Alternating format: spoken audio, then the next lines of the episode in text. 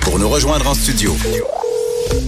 Studio à commercial cube.radio. Appelez ou textez 187 Cube Radio. 1877 827 2346. Les effrontés. Je l'avais promis, on est avec Rosemée Automne euh, Morin. On parle de polyamour. Ouh! Parce que euh, il y a un- vous avez fait une capsule sur Urbania. Tu sais, puis moi, quand je vais passer des, des trucs comme ça, je me dis tout le temps, bon, une autre affaire sur euh, les relations. exactement mon introduction. Je sais, mais c'est parce qu'on dirait que c'est un sujet comme. Oui, c'est ça. On pourrait croire que c'est un sujet facile, les Mais relations non. monogames, mais moi, j'ai décidé d'aller creuser dans le quotidien.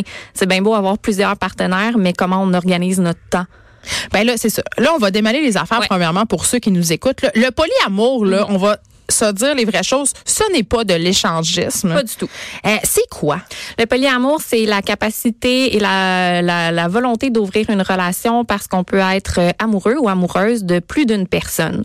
Alors, c'est de trouver une configuration relationnelle qui nous permet finalement d'avoir les limites que nous, on veut et non pas celles qu'on nous a imposées. Parce que bon, on grandit et on se fait dire, il faut être en couple, on a un partenaire. Les polyamoureux, eux, croient qu'ils peuvent en avoir plusieurs et ils choisissent en, euh, avec le consentement d'un partenaire principal ou de plusieurs partenaires de vivre l'amour librement. Ben c'est ça, parce que là, c'est ça. Là, il y a plusieurs euh, un peu idées préconçues. Là, c'est pas de la polygamie. Pas du tout. C'est pas non C'est pas plus. se tromper. C'est pas juste sexuel. Euh, des fois, c'est des, c'est des, relations affectives. Ben, il y en a qui, qui décident d'être amoureux ou amoureuses de plusieurs personnes. Il y en a d'autres qui vont se dire, bon, moi, euh, mettons, j'ai un mari et euh, les deux, on peut aller voir ailleurs, mais on peut pas tomber amoureux. Il y a des règlements. Oui, d'autres vont dire ben tu peux pas être amoureux de plus de tant de personnes ou euh, d'autres vont dire tu peux avoir des relations sexuelles quand je suis en voyage. Au fond, c'est vraiment l'idée euh, de choisir les règles qu'on veut en amour. OK, mais moi, je les écoutais, les personnes parler euh, dans ce documentaire, mini-documentaire Ouais. qu'on peut aller voir sur Urbania. Euh, je- Puis ma réflexion, c'était de dire ça a l'air plus compliqué qu'être monogame. que ça a l'air compliqué. compliqué. Moi, j'étais fascinée euh, parce que je m'intéresse beaucoup aux relations intimes en général. J'aime ça fouiller ce sujet-là. Et là, j'ai rencontré c'est ça, un paquet de personnes qui euh, ont choisi une relation non monogame. Fait que pas nécessairement polyamoureuse. Des fois, c'est un couple ouvert. Euh, des fois, c'est ils se considèrent comme libertins. Puis ils sont pas dans le cliché de ce qu'on Oh, s'imagine. mon Ils ont pas l'air d'une gang de cochons qui font des orgies. Non, non, là. tellement pas. c'est vraiment juste une façon de voir l'amour différemment.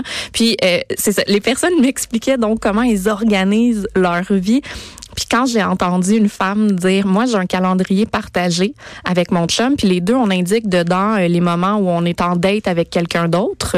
Comme ça on peut voir les moments où on peut être juste tous les deux ensemble. Je me suis dit ok c'est vraiment plus complexe que je pensais là. Le, Euh, le polyamour ça peut être un fichier Excel la gang. Ben mais-en, puis j'avais envie de dire aussi que il y avait une fille, je trouvais ça particulièrement intéressant parce que moi c'est un sujet que sur lequel je me penche aussi parce que on dirait que j'aspirais à ça. Je trouve que c'est c'est Ouais. la plus belle des choses d'un point de vue idéologique. Oui. Puis j'ai lu un livre, je sais pas si tu l'as lu, ça s'appelle The Ethical Slut. Bien sûr. C'est un peu la bible là, du polyamour. C'est un euh, livre incroyable qui nous qui nous demande finalement de revoir nos idées préconçues sur les relations, sur la jalousie, Puis le sur d'un socio-constructivisme. Exactement. Mais parlons-en de la jalousie parce que euh, on a tendance à penser que les personnes polyamoureuses ne sont pas jalouses. C'est pas le cas. En fait, euh, les personnes polyamoureuses apprennent à transformer leur jalousie en euh, finalement une espèce d'empathie pour leur partenaire. Donc, si je suis jalouse, euh, c'est peut-être parce que je suis insécure, c'est peut-être parce que j'ai peur que tu aies plus de plaisir ou de bonheur avec une autre partenaire. Maintenant, c'est à moi de réfléchir à cette posture-là. Je devrais être contente pour toi si je t'aime. Mais je pense que c'est c'est vraiment un apprentissage difficile. Hey, c'est dur parce que tu sais, il faut que tu mettes carrément ton ego de côté. Mhm. Il y a une protagoniste de, de la capsule qui dit il faut être à l'aise avec l'inconfort pour être polyamoureuse. Je pense que oui. donc c'est pas tout cuit dans le bec là, on n'apprend pas du jour à lendemain euh, du jour au lendemain à laisser aller notre partenaire en toute confiance, c'est quelque chose qui se bâtit, qui se travaille puis ça a vraiment l'air d'être un travail de tous les jours pour les protagonistes en tout cas qui, qui ont pris la parole dans la capsule. Puis je pense que tu peux pas être dans une relation polyamoureuse si ton couple va mal? Non, c'est vraiment le- l'avertissement qu'ils et elles ont tous et toutes donné. Ne n'ouvrez pas votre couple pour le sauver. C'est pas comme ça que ça fonctionne. Il faut partir sur des bases solides, se mettre des règlements clairs, être dans une communication constante. Donc, faut pas tomber dans ce piège-là de bon, on n'a plus de désir, allons voir ailleurs, puis ça va nous sauver. Ça c'est pas la même affaire du tout là. Non, Ça, on peut parler plus de couple ouvert. Couple ouvert, exactement. Mais là encore, c'est un choix non monogame. Fait que c'est encore Ouais. un choix qui sort des sentiers battus. Puis moi, c'est la première fois là, que je mets une capsule en ligne qui choque autant. Ah oui, les, gens, mais c'est parce qu'on remet en question parce que toute notre société, tu l'as dit tantôt, est fondée sur le couple monogame, le couple à deux.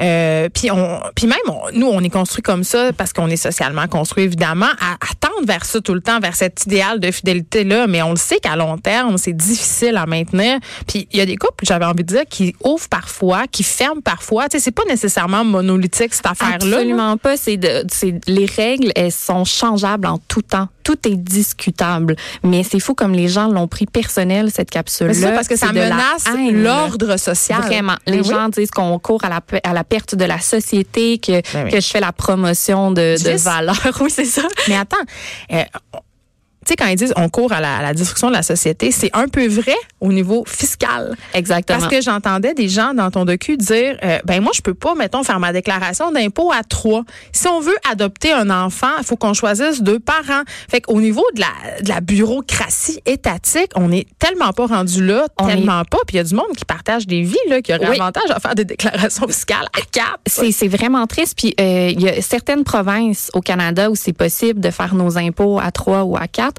Euh, Il y a un premier trouble de parents, donc trois parents qui ont conçu un enfant ensemble, qui a réussi On à se trouble? faire. Oui, un trouble.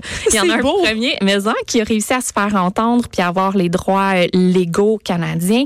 Mais sinon, non, on n'est pas là du tout, du tout. Puis au-delà de, de la fiscalité, juste de dire, je crois qu'on est plusieurs parents Ben, avec un enfant. c'est là où je m'en allais. Si je me fie aux réactions suscitées par la, capsule, la capsule en ligne, ces parents-là s'enlignent vers un gros, gros jugement. Ben c'est ça là, parce que euh, un des enjeux que ces couples-là tra- semblent traverser, euh, pardon, c'est euh, le jugement de la cour d'école. Puis même si t'as pas des enfants avec euh, les personnes avec qui t'es en polyamour, je prends le cas d'une personne qui est séparée, qui a des enfants, puis qui se met en couple avec quelqu'un, puis avec une autre personne, et là qui a un mode de vie un peu alternatif, disons-le comme ça. Quand ça implique juste des adultes qu'on s'entend, c'est une chose.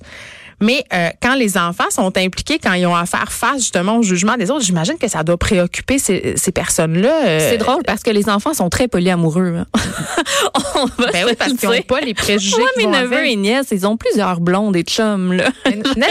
N'est-ce pas l'idéal? Exactement. Mais, mais je pense que c'est la vision des parents après ça qui est colportée auprès des enfants qui amène le stigma. Mais dans la capsule, on rencontre aussi des chercheuses qui disent Oui. que selon les études, les enfants de familles polyamoureuses sont aussi bien élevés, sont aussi sains et stables que, que ceux issus de couples monogames. Donc, nos a priori, ils sont juste faux. C'est pas factuel. Moi, j'ai envie de dire que ça fait juste plus d'adultes pour aimer les enfants. Exactement. Ça fait juste plus de, de personnes. La voilà.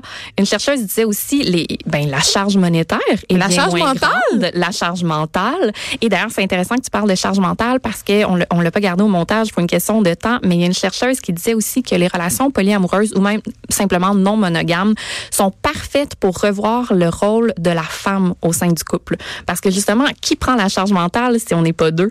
Si on est trois, s'il y a deux hommes et une femme, est-ce que c'est elle qui la porte? Oh non, ça change. Donc, c'est une façon de challenger les stéréotypes de genre.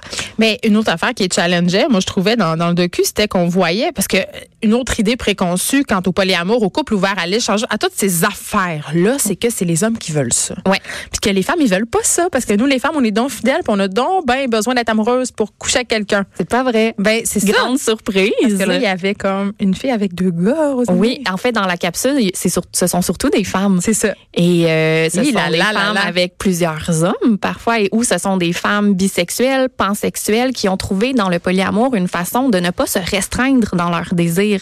Puis ça aussi c'est cool parce que ben, l'orientation sexuelle c'est fluide et les relations non monogames permettent à certaines personnes de pouvoir embrasser ben, tous ces instincts là Ben oui, qu'elles ont. Mais moi, j'ai une question vraiment de base, là. Euh, est-ce que, met- mettons qu'il y a un couple à trois ou à quatre personnes, est-ce que ça veut dire que, euh, mettons que moi je suis en couple avec deux personnes, on va rendre ça simple, là. est-ce que ces deux personnes-là, ils, sont aussi en couple ensemble? Non, c'est ça la- devient, c'est compliqué. Non, c'est là. la différence entre un trouble où les trois personnes sortent ensemble et une relation en V. Où, euh, par Dans exemple, un troupe, tout le monde sort avec tout le monde. Ouais. Hey, ça a l'air le fun. et dans une relation en V, euh, mais mettons moi je pourrais avoir deux partenaires, peu importe leur genre, Mais et ces deux deux-là- partenaires là, non, ne seraient pas ensemble. OK. c'est vraiment, c'est vraiment euh, une relation dont vous êtes le héros finalement, la relation non monogame. Bon, c'est-tu pour les égoïstes de milléniaux, là? C'est tout ça? Pas en tout. Non, mais c'est des personnes plus. On l'a vu quand même, c'est des personnes dans la trentaine, un peu dans ton Ben, je pense que c'est parce que ce sont les personnes qui sont dans mon réseau. Oui. Euh, je pense pas qu'il y a un âge. Tu sais, The Ethical Slut, c'est pas un livre récent. Là. Non, ça C'est- fait longtemps. Exactement. Oui, c'est- oui. Puis je pense que dans les rela- tu sais, dans les années 70, moi, mon père a vécu dans une commune. Je pense que ça s'appelait du polyamour. Ouais. Alors, je pense pas que c'est nouveau. Euh, je pense que la différence, c'est peut-être qu'on le qu'on le revendique un peu plus ou qu'on On s'affiche. Un, un des protagonistes me disait hors caméra que être polyamoureux, c'est être le nouveau vegan parce qu'on en parle tout le temps. Oui, mais c'est vrai. Mais je pense que c'est beaucoup fait dans un souci d'éducation. Et je pense qu'il y a beaucoup de personnes polyamoureuses qui sont tannées de se faire juger et qui ont envie d'expliquer leur mode de vie, Oui, que c'est de pas des- gens qui- être sain. Oui, c'est ça, puis que c'est pas des cochons enfermés dans un donjon. Non, ça. et oui, ou ça peut l'être. Et c'est très bien aussi. On a le droit de faire ce qu'on veut. Et rapidement, on termine là-dessus. Euh, euh, tu parlais de la haine que vous avez reçue sur les médias sociaux, puis j'ai envie de lancer peut-être une petite hypothèse là-dessus. Est-ce que tu penses que c'est parce que c'est majoritairement des femmes qu'il y a dans ton documentaire Ah, qu'on vise? euh, C'est certain. Oui, oui, absolument. Je pense que les gens se sont sentis heurtés dans leur intimité, se sont fait dire que leur monogamie n'était peut-être pas un choix, qui, qui se sont sentis insultés. Puis en plus, ça venait de femmes qui disaient, moi, j'adore la sexualité, puis ça me permet d'être plus épanouie, mon mode de vie. Ça fait beaucoup de choses là, dures à recevoir pour une certaine classe de personnes, je pense. Mais en même temps, j'ai envie de dire, euh, ces, ces nouveaux modèles amoureux-là, euh, c'est vraiment une hypothèse de coin de table, mais est-ce que ça permet pas au bout du compte d'avoir des relations amoureuses qui durent plus longtemps? Ben selon une Plus chercheuse, vrai, oui, selon une chercheuse, les relations polyamoureuses durent relativement longtemps comparativement aux relations monogames, probablement parce qu'on n'a pas besoin de changer, de, de quitter notre partenaire pour en avoir une ou un nouveau. C'est ça parce que c'est le modèle qu'on voit souvent, quelqu'un qui laisse une autre personne pour aller. J'ai un kick sur quelqu'un d'autre, Donc, je je dois faire un choix. Et si on devait pas faire un Et si choix, on pouvait tout avoir? imagine. Oh mon Dieu, j'aimerais ça. Mais euh, quand même, il faut le dire, c'est compliqué. Ça demande la gestion de l'ouverture d'esprit et du travail Et sur du soi. consentement des deux côtés. Et ce n'est pas fait pour tout le monde. Donc, c'est pas Vraiment un pas. truc pour faire la, la, la, la promotion Non, on n'est pas en train de dire mais ça que c'est un meilleur mode de vie. Ouais. On est juste en train de dire que c'est un mode de vie choisi par certaines personnes pour des d'excellentes raisons et qu'on devrait les respecter là-dedans. Ben, écoutez, c'est c'est vraiment, pour vrai, là, c'est une capsule vraiment fort intéressante qu'on peut retrouver sur Urbania. Merci, Rosémie Automne. Hey, c'est toujours un plaisir plaisir. quand tu viens nous voir. À bientôt. Bye. On se retrouve demain de 9 à 10.